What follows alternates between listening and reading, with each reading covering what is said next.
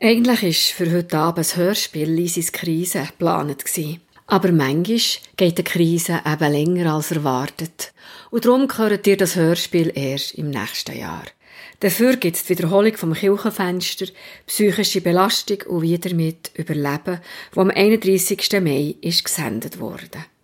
Guten Abend. Herzlich willkommen am Radio Beo zum Kirchenfenster. Ich darf Sie herzlich begrüßen und begleiten durch den heutigen Abend. Ich bin Judith Dummermuth, ich bin Heilsarmee-Offizierin im Frutigland und selber Pflegefachfrau und Hebamme. Ich darf drei spannende Leute heute Abend bei mir in der Sendung haben, die bereit sind, aus ihrem Leben zu erzählen, die miteinander ins Gespräch kommen über gute Erfahrungen, aber auch über Erfahrungen, die zu den schwierigsten in ihrem ganzen Leben bis jetzt gehören. Sie sind bereit, ihr Leben zu teilen. Ich möchte euch kurz vorstellen, wer heute Abend mit uns unterwegs ist. Und zwar sind das die Margrit und der Fritz Büschle. Sie haben zusammen drei Kinder, haben einen Bergbauernbetrieb mit Kühen und Legehennen. Ihres Anliegen oder warum ja, dass sie auch gewünscht haben und auch sagen mal, sie möchten auch mit ganzem Namen heute Abend hörbar sein. Ihres Anliegen ist, sie möchten Anteil geben an ihren Erfahrungen mit der Krankheit Depression. Sie teilen den tiefen Wunsch, dass man das Tabuthema eben darf brechen und dass man auch heute Abend öffentlich am Radio persönlich darüber austauschen können. Als Gesprächspartnerin hat sich Cornelia Lenoir ähm, zur Verfügung gestellt. Frau Lenoir ist Fachärztin Psychiatrie und Psychotherapie und arbeitet in der Psychiatrie Spitäler FMI jetzt am Standort Interlaken. Sie leitet das Angebot von der mobilen Krisenbegleitung und hat das Anliegen, dass die vielfältigen und wertvollen Erfahrungen von Menschen mit psychischen Erschütterungen und das, was ihre Angehörigen dadurch erleben, auch wirklich gehört werden. Und das Anliegen verbindet die drei Personen und so kommen sie miteinander ins Gespräch. Ich danke vielmal für eure Aufmerksamkeit. Wie hat bei unserer letzten Begegnung Frau Büschler und Herr Büschler eure Geschichte bewegt und beeindruckt? Und wie hat das genau angefangen? Wollt ihr das teilen? Also, das ist jetzt äh, vor sechs Jahren angegangen. Habe ich beim Hauen gemerkt, dass ich auf ihm auch irgendwie schlechter gesehen. Und dann habe ich äh, immer sofort ins Spital gegangen auf Bern. Und da hat, der Doktor eine Netzhautablösung diagnostiziert. Und habe dann, irgendwie den gleichen Tag bin ich sofort operiert worden. Und da ist, äh, so ein Gas in, in Zug, in Zug äh, gefüllt worden. Was ich gesehen man dürfe mit dem Gasenmog nicht über 1000 Meter ruhen. Also das heisst, Adelboden ist 1350 Meter. Ich habe nur bis auf Frutigen dürfen. Bin dann den Tag drauf bei mir eine Tochter in die WG gegangen, die ist zu Frutigen, zu Frutigen in einer WG mit Kolleginnen gewesen und habe dann zehn Tage bei dieser, dieser WG müssen wohnen. Und ihr habt das nicht vorausgeplant gehabt? Das war eine Überraschung gewesen, dass ihr nicht haben dürft. Genau. Das ist für mich irgendwie sehr eine schwierige Zeit geworden, weil äh, ich bin nicht gewohnt vom Hof fortzuziehen und nichts zu arbeiten. Und vor allem äh, ist das dann für mich eine, eine grosse Belastung gewesen, dass ich auf dem Auge fast nicht mehr gesehen habe. Und äh, sind auch noch so diverse sonst Probleme auftaucht, die mich sehr beschäftigt haben. Mein Bruder ist gerade in der Zeit auch schwer am Krebs erkrankt. Und, äh, und ich habe realisiert, dass meine Tochter, die ging mit mir im Stall war, ging, ging äh, sehr, habe ich eine starke Bindung zu ihr dass die auch ausgezogen ist. Ja, das vorher, es ist ja schon vorher ausgezogen, aber das ist mir dann so bewusst worden.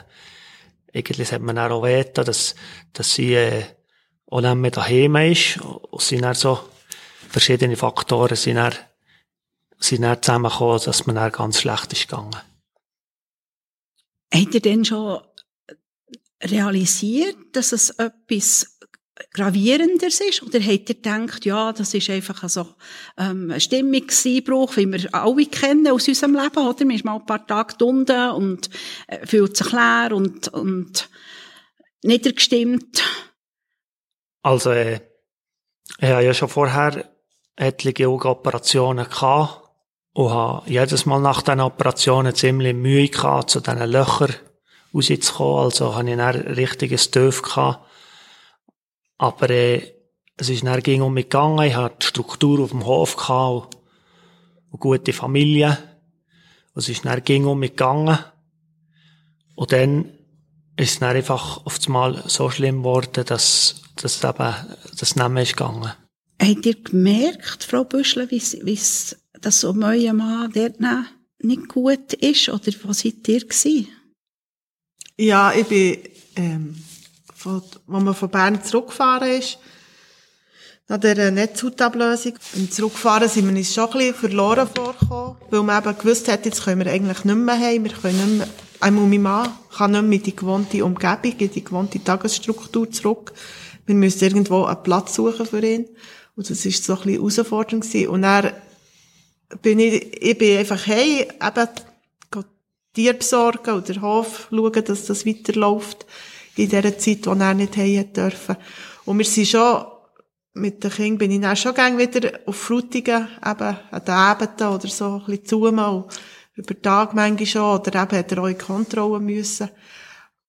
Und da hat er sich schon dahingehend ausgedrückt, dass, dass man einfach ganz schlecht geht, dass er also einen schweren Druck hat auf der Brust und ja, wirklich einfach nicht kann schlafen und, und einfach nicht mehr durchsieht. Da nicht nur körperlich schlecht sieht, sondern auch irgendwie psychisch eben.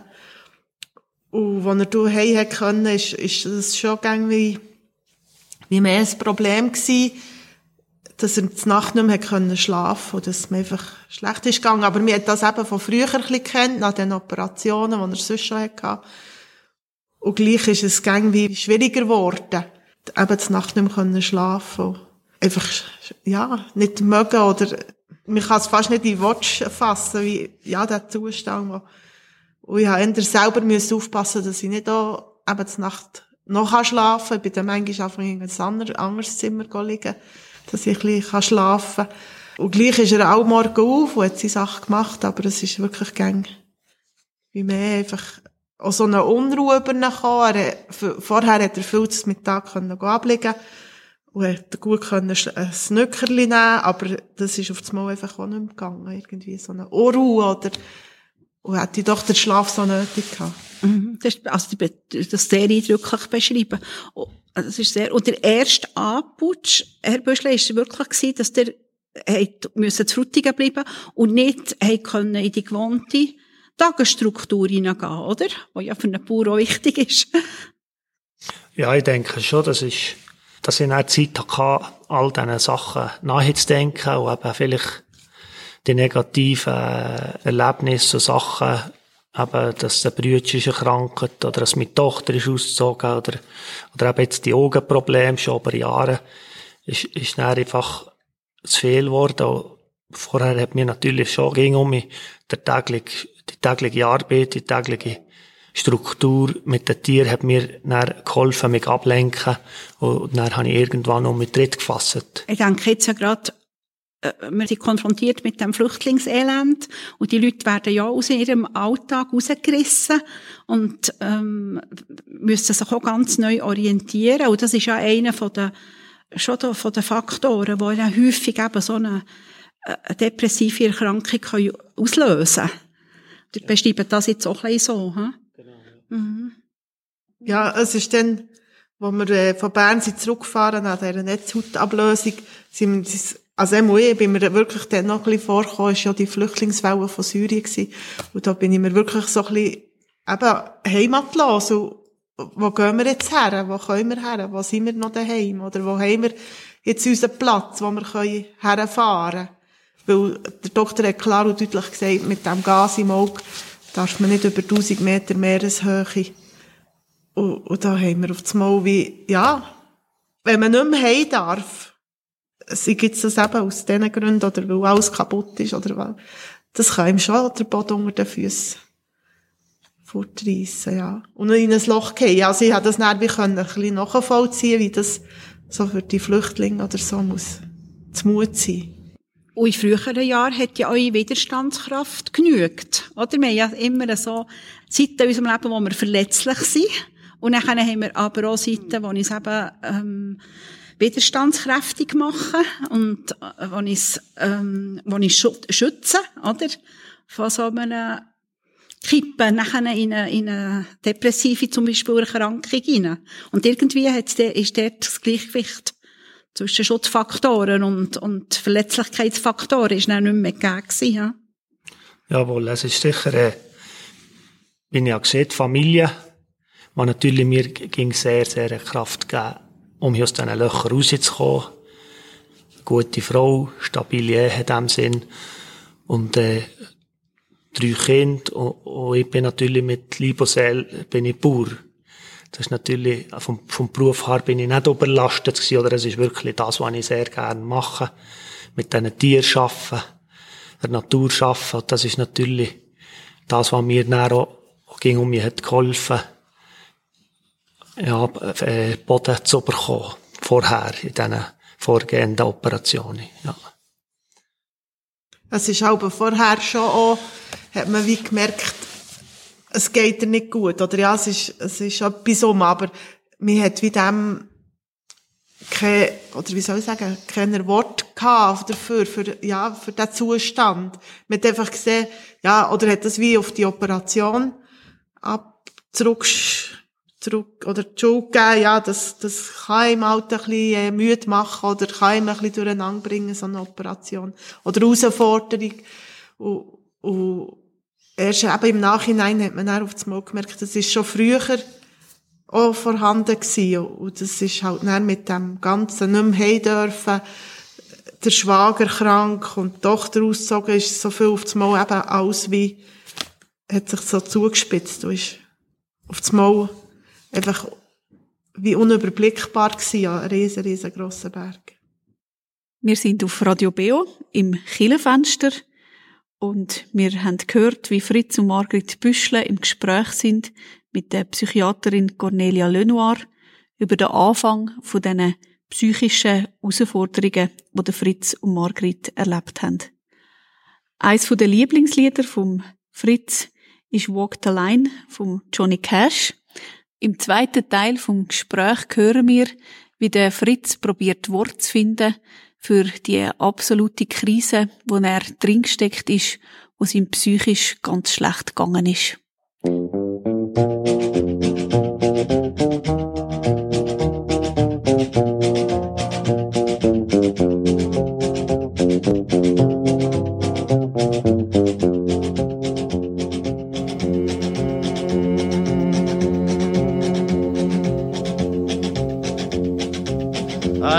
A close watch on this heart of mine. I keep my eyes wide open all the time. I keep the ends out for the tie that binds. Because you're mine, I walk the line.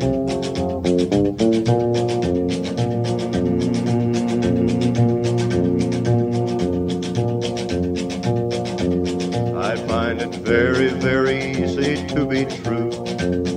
I find myself alone when each day's through. Yes, I'll admit that I'm a fool for you because you're mine. I walk the line.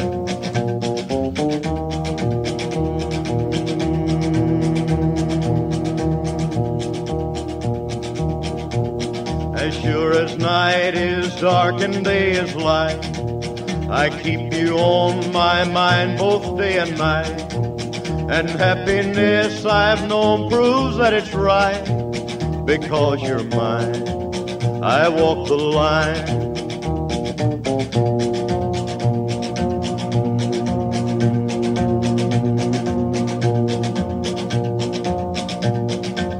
You've got a way to keep me on your side.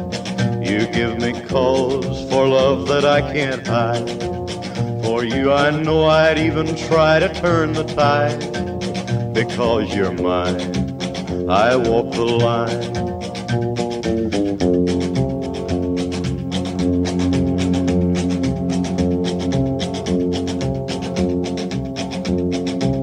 I keep a close watch on this heart of mine. I keep my eyes wide open the ends out for the tie that binds. Because you're mine, I walk the line.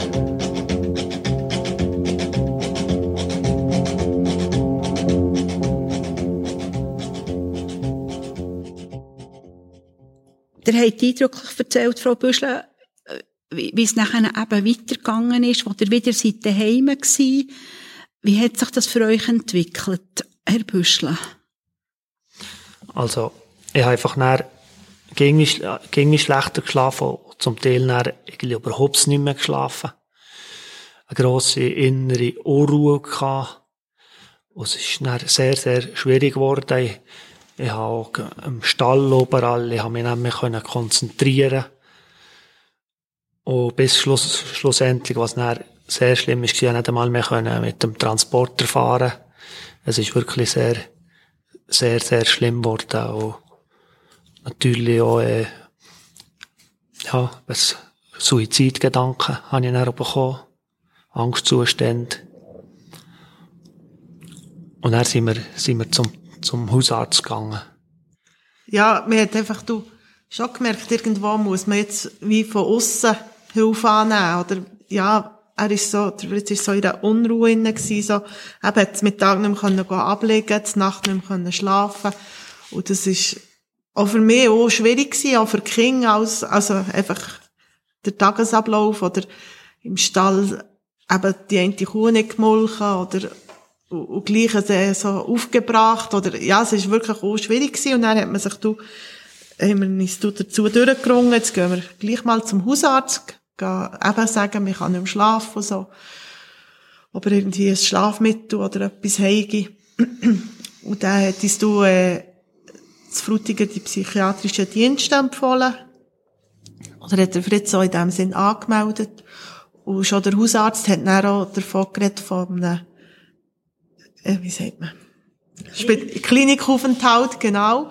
Und das hat man natürlich am Anfang gerade von, von sich gewissen, weil, ja, man hat, man hat da das Gefühl gehabt, man hat doch schon so viel dafür gebetet, und dass das doch möge guten, oder müsste man noch sonst hier ein Gespräch suchen, oder eben mit einem Pastor reden, oder, oder für sich sonst beten, und mir ist da wirklich so, in einem Zeug gewesen, ja, so in einer, man hat eigentlich gewusst, wir brauchen Hilfe oder wir suchen Hilfe, aber wir hat nicht gewusst, wo kann man die Hilfe erreichen, wirklich. Man ist sich so ein bisschen hilflos vorgekommen. Habt ihr denn gewagt, mit anderen Leuten darüber zu reden? Oder seid ihr ganz für euch gewesen?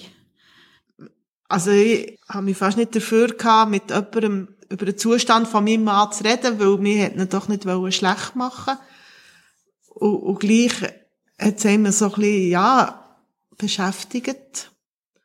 Und dann eben, als er du ein Mal ist gekommen, er ist du, äh, einmal, zweimal auf Frutigen in die Gespräche. Und auch die haben von, von einem Klinikaufenthalt geredet. Und was du drum ist gegangen, wo er eben mit dem Fudermist hat sollen auf das Land fahren und das wie nicht mehr können. Und er ist gekommen, haben wir dann quasi auf Frutigen angerufen und sind dann zusammen auf das Frutigen in in die psychiatrischen Dienste. Und die haben uns einfach nahegelegt, eben einen Klinikaufenthalt ins Auge zu fassen. Und das ist ganz, ganz schlimm gewesen. Also, wie soll ich sagen, der, der Entschluss zu fallen, mal, wir, ich gehe dort für meinen Mann, ist, ist ganz schwierig gewesen und sehr herausfordernd. Und für euch sicher auch. Äh, Herr Büschler, ihr habt mir gesagt, ja, als, als Schwinger denkt man nicht daran, dass man dann mal in eine psychiatrische Klinik muss, oder? Ja, das ist sicher so. Man hat es natürlich vorher auch nicht kennt, die Krankheit. Und hätte natürlich vorher auch nie können denken, dass, ein psychisch kranker Mensch so, so stark muss leiden.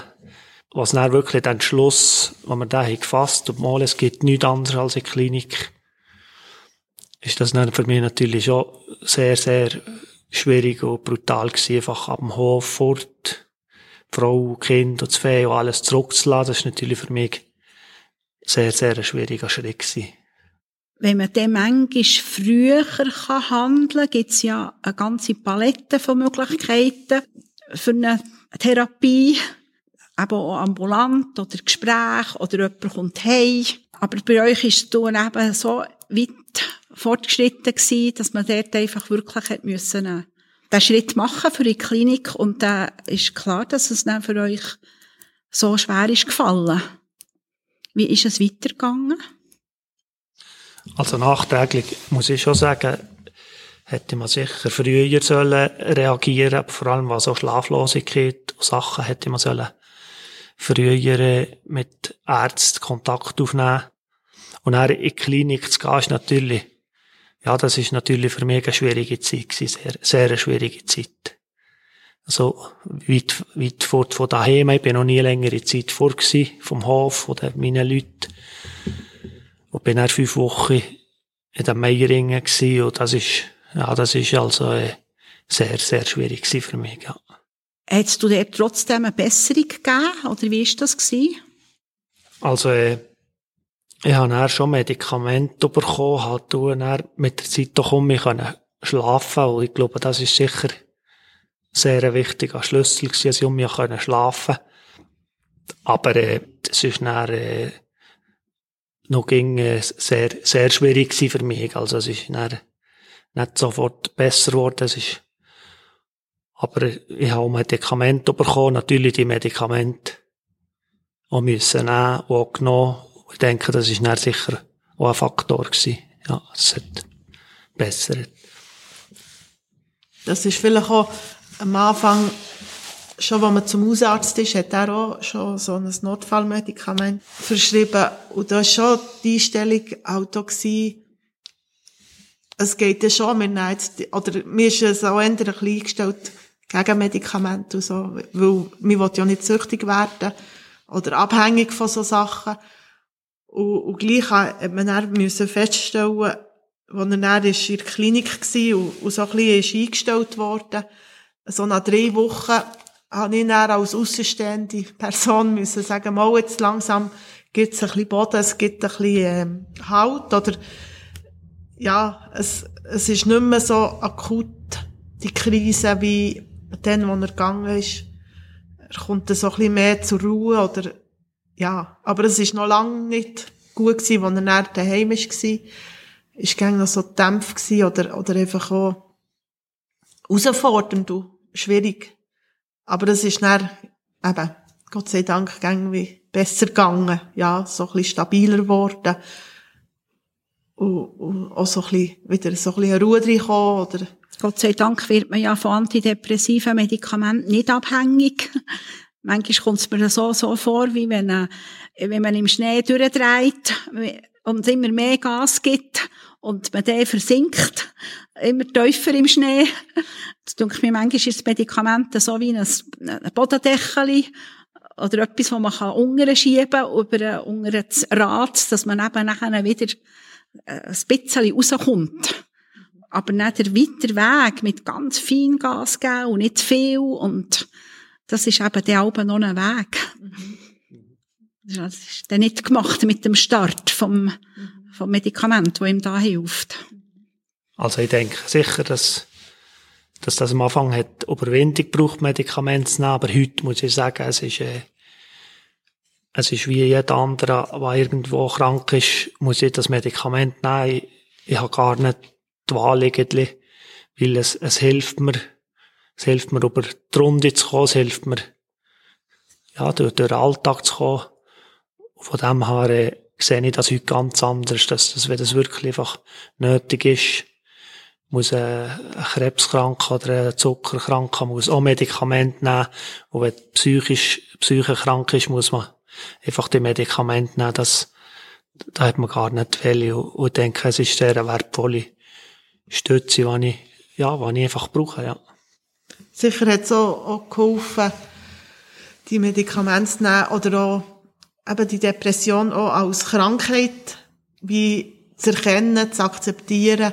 Das ist auch so, auch so ein, wie ein Prozess gewesen, wo, wo wir jetzt da haben, so ein bisschen gelernt und durchgemacht. Eben, dass Depression nicht irgendein Hirngespinst ist oder, oder sonst irgendein herbeigeredetes Zeug, sondern wirklich eine Krankheit ist, die man im Hirn kann nachweisen durch, durch Röntgen, wo man, habe ich da mich näher so ein bisschen informiert darüber halt, ja, tut man sich mit dem viel mehr auseinandersetzen. Oder dass ich, wenn ich dann noch mit jemandem ins Gespräch komme, einfach das so, wie klar kann deklarieren, schauen, das ist nicht ein, ein, eben ein Hirngespinst, sondern es ist wirklich eine Krankheit wie eine Krebserkrankung oder eine Zuckererkrankung auch. Und dass es auch dort Medikamente gibt, dass die Forschung dort auch schon viel dran ist und schon viel kann den Leuten helfen, ja. Wo ja nicht bei allen wirkt, etwa 60 bis 80 Prozent nur von den Fällen mit, mit Leuten mit schweren Depressionen ähm, die Medikamente wirksam, aber ähm, Gott sei Dank, wenn es wirkt. Mhm. Der hat mir auch noch gesagt am Anfang, dass der manchmal den Eindruck hat, wir haben einfach zu wenig Glauben. Sonst ging es schon besser. Ja, das ist auch sehr eine grosse Herausforderung gewesen, eben auf, wo ist denn Gott in all dem innen?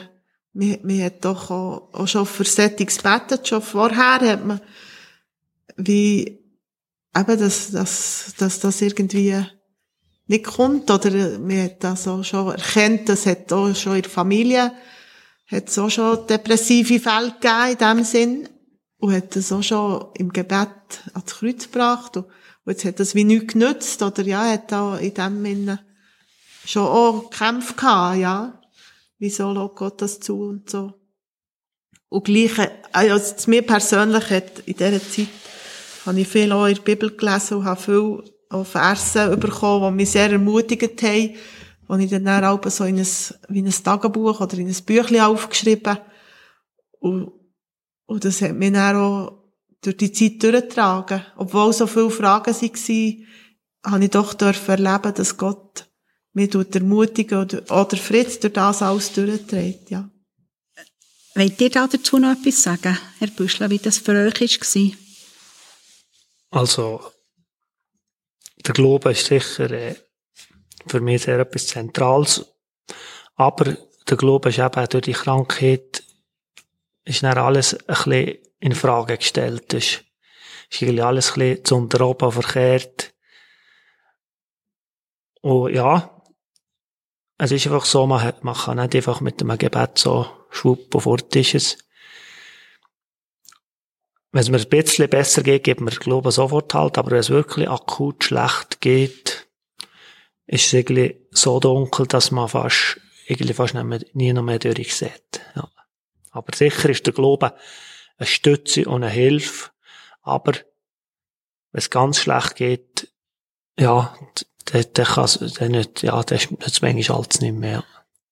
Also ich finde das kostbar, dass dir das sagt, weil ich weiss, dass einerseits der Glaube so ein Schutzfaktor kann sein und andererseits kann es eben Leute nachher in der grossen depressiven Dunkelheit auch wie zusätzlich belasten. Wenn nachher das plötzlich viel weiter weg ist und man plötzlich den Zugang nicht mehr hat.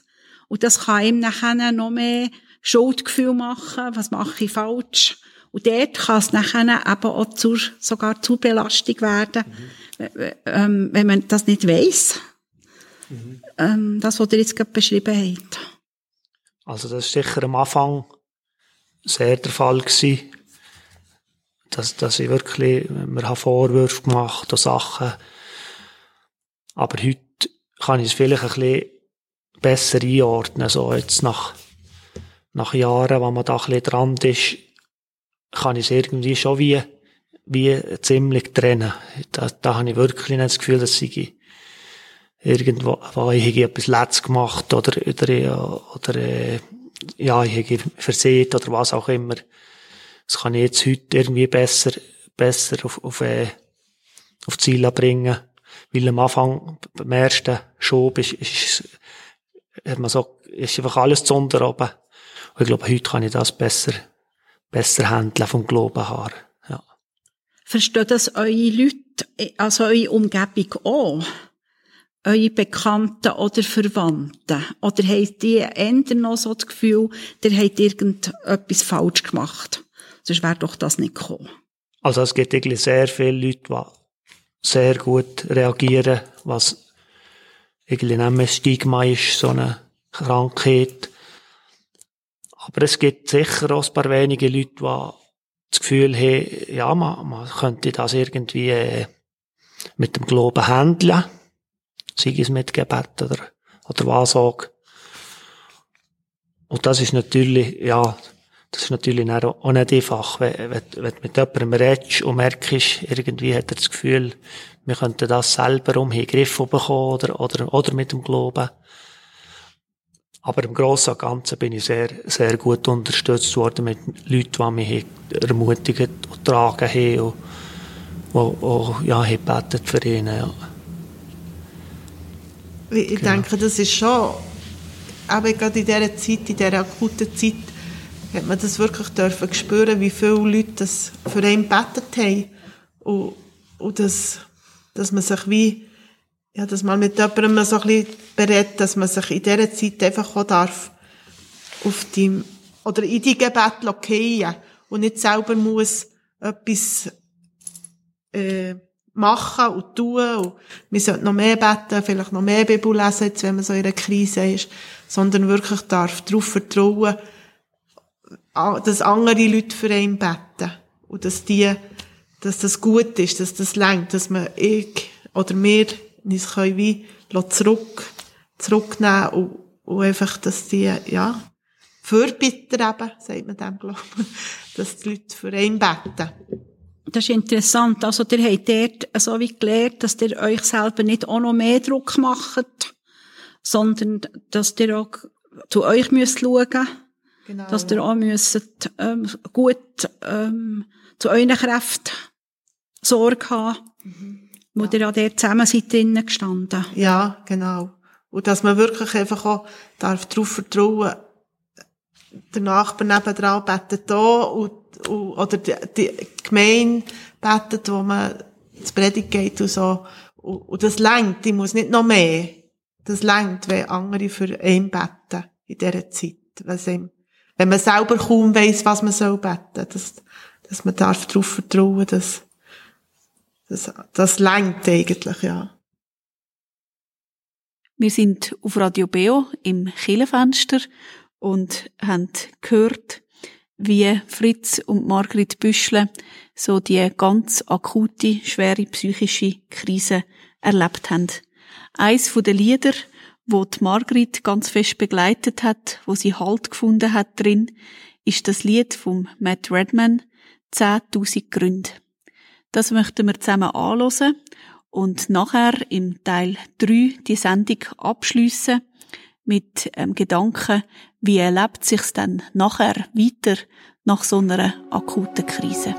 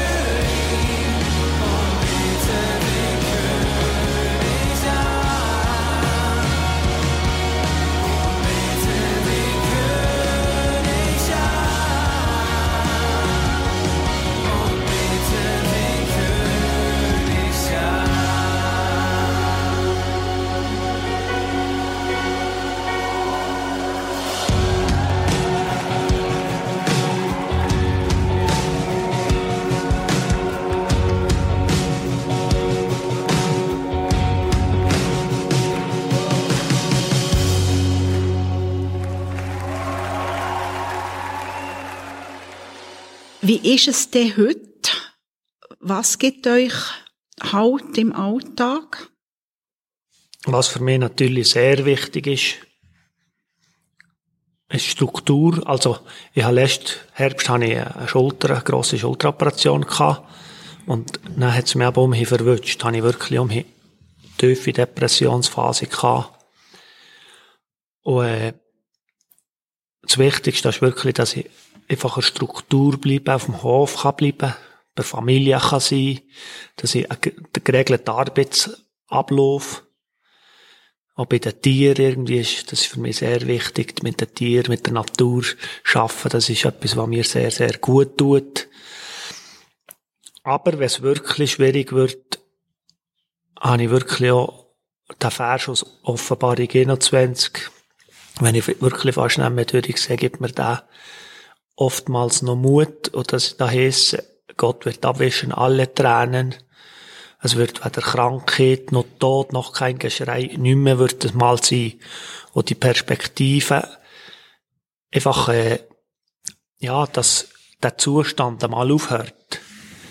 Das ist etwas, was sehr, sehr, äh, sehr entlastend ist.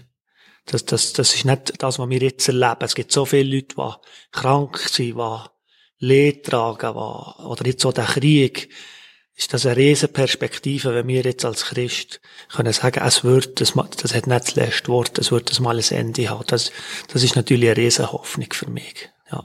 Das ist da mein Anker für euch, oder ihr noch könnt. Ja, ja, sicher, ja. Mhm. Wie erlebt ihr das im Moment mit eurer Umgebung? Ähm, ja, es ist, mir, mir ist vielleicht durch all die Sachen so ein bisschen sensibler geworden oder hellhöriger auch. Und was wir uns einmal eh mehr persönlich vorgenommen haben, dass, äh, mir hat das wie wieder angesprochen. Wir hat wieder darüber geredet oder probiert darüber zu reden mit anderen Leuten und so. Hat sich probiert mitzuteilen, offen zu sein. Ja, das ist eben, wie ich schon mal erwähnt habe, dass, dass Depression einfach auch eine Krankheit ist, wie die anderen auch. Wo die einen eben vielleicht stärker darunter leiden als die anderen.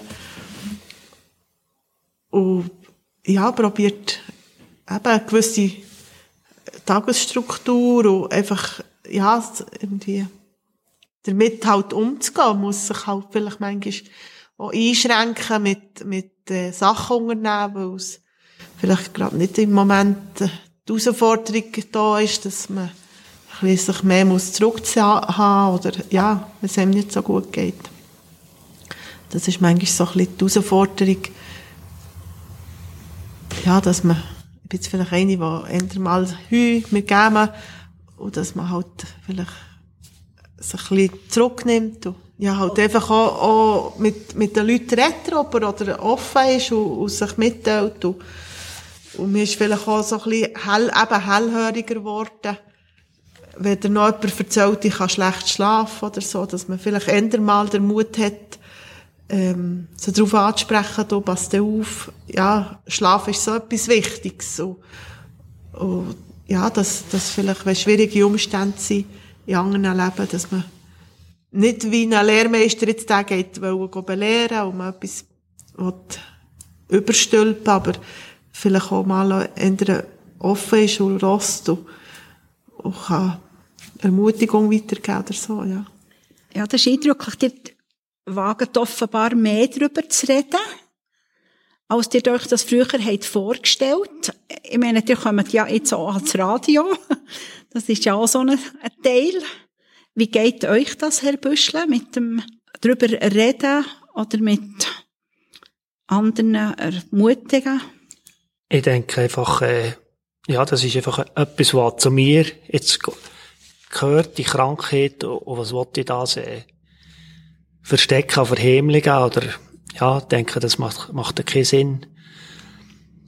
Und wir haben, haben doch auch ab und zu eine gute Begegnung gehabt, auch schon mit Menschen, also ein Mann, der hat seinen Sohn verloren durch Suizid oder sonst noch eine Frau, was das Gleiche ist passiert mit der Mutter, habe ich einfach diesen Leuten wirklich erklären, dass, dass das einfach eine Krankheit ist. Das ist so wichtig, dass die Leute das nicht merken, das ist nicht irgendwie aus einer Laune oder aus etwas passiert, sondern dass die Leute wirklich krank sind. Dass ich wirklich auch können erklären es kann jemand an Krebs sterben, aber es kann jemand auch an der Depression.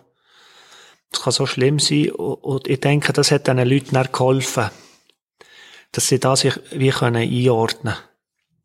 Dass sie, dass sie das irgendwie besser hier können, können, ja, einfach einen Platz weit begreifen.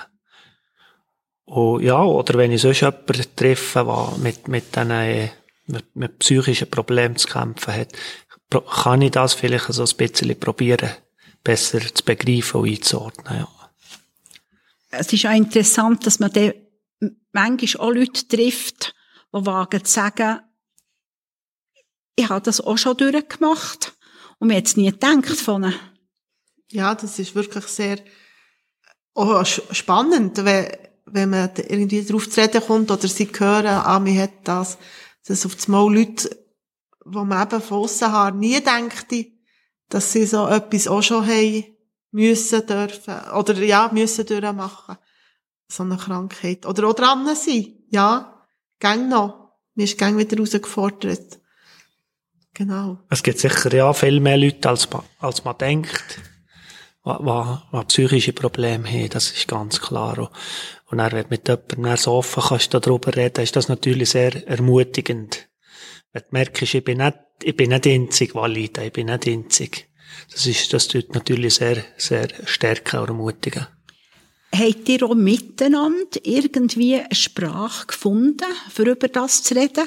Ist auch als Ehepaar oder mit einer Partnerin, mit einem Partner ja, nicht so einfach, da eine Sprache zu finden.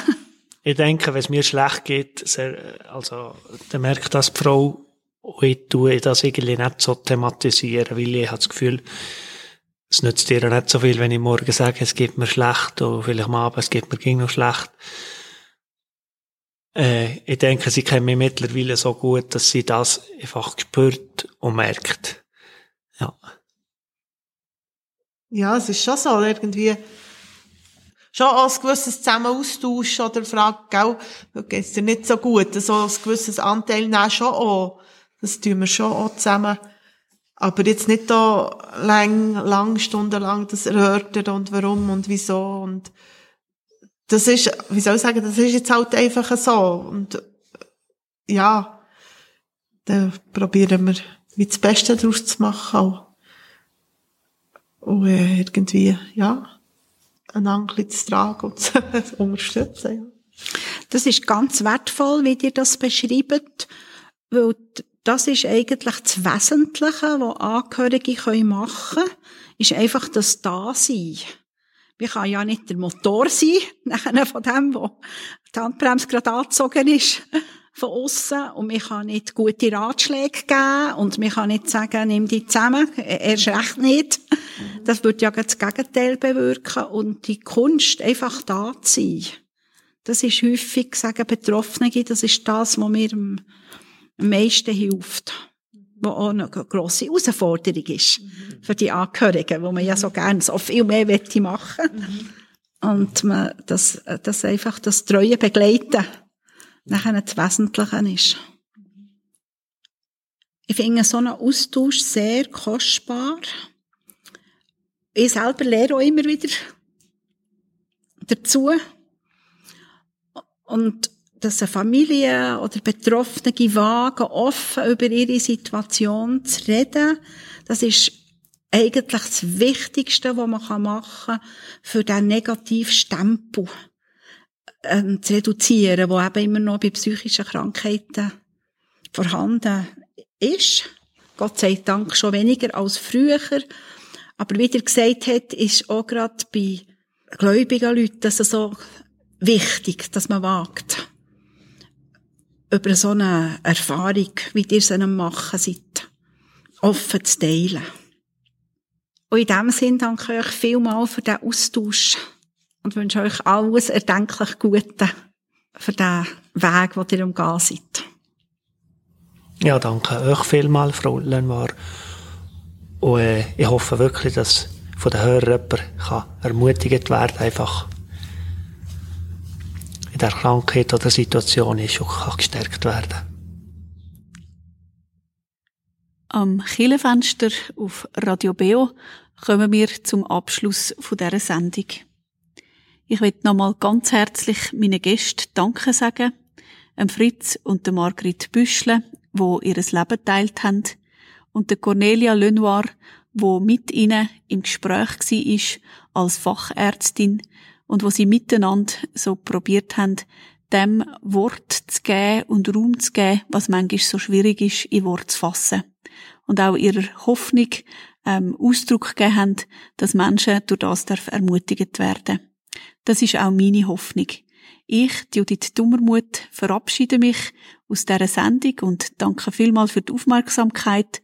Und wenn jemand noch Fragen oder Anregungen oder ein Anliegen hat, darf man sich gern auch bei mir melden. Ihr habt die Wiederholung vom Kirchenfenster psychische Belastung und wie damit überleben gehört. Wenn ihr die Sendung noch einmal hören wollt, dann findet ihr sie als Podcast auf www.kibeo.ch.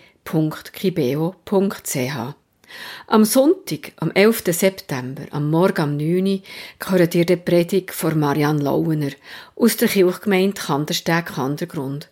Und am nächsten Dienstag gibt es ein Kirchenfenster mit dem Titel Ton in der Hand vom Schöpfer. Ein Bibelgespräch zum Betttag. Ich wünsche allen eine gute Nacht. Monika Hilbrand